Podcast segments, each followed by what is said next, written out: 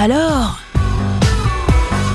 Ça alors Chaque semaine, une anecdote, une histoire avec Julien Bougeot sur Sun. Salut à toutes, salut à tous, et je suis heureux de vous retrouver comme chaque lundi sur Sun pour ça alors.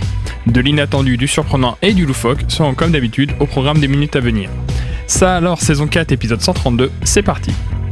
Il y a quelques jours disparaissait Dick Fosbury, athlète ô combien discret et pourtant mondialement connu puisqu'il fut à l'origine d'une révolution dans son sport. Il est surtout connu quant à la manière renouvelée de pratiquer le saut en hauteur en inventant une technique de saut dorsal qui a immédiatement été baptisée de son nom, Fosbury. Prenez quelques secondes pour vous échauffer car à l'occasion de ce nouvel épisode de Ça alors, on part au contact de ces athlètes qui ont révolutionné leur discipline. Certaines légendes tiennent parfois à peu de choses, et celle de Dick Fosbury n'est pas en reste dans le domaine. En effet, le futur champion fut réformé de l'armée américaine, échappant de peu à la guerre du Vietnam pour cause de malformation de la colonne vertébrale. Quand on sait que le Fosbury Flop est un saut réalisé sur le dos, c'est un joli pied de nez à l'histoire. Et c'est ainsi qu'il put prendre part à la finale du concours du saut en hauteur des Jeux de Mexico en 1968 en qualité d'outsider. La suite, on la connaît, sa technique fit merveille avec un titre de champion olympique et un record olympique en prime à 2m24. Et pour se persuader qu'il ne s'agissait pas d'un geste ponctuel, il faut savoir que lors des JO de 1972, bien que le vainqueur, le soviétique Yuri Tarmak, utilisait encore la technique de l'enjambement, 28 des 40 participants avaient déjà opté pour le Fosbury Flop. Comme on dit parfois aux States, un petit pas pour l'homme, mais un bond de géant pour l'humanité. Ou tout du moins pour les sauteurs en hauteur.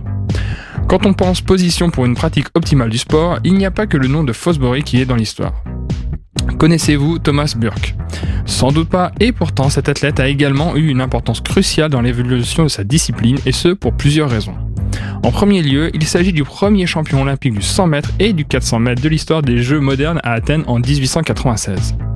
Mais au-delà de cela, il est également connu pour avoir été le premier sprinter à prendre la position accroupie au départ du 100 mètres une position déjà connue à cette époque mais jamais utilisée avant lui en compétition officielle.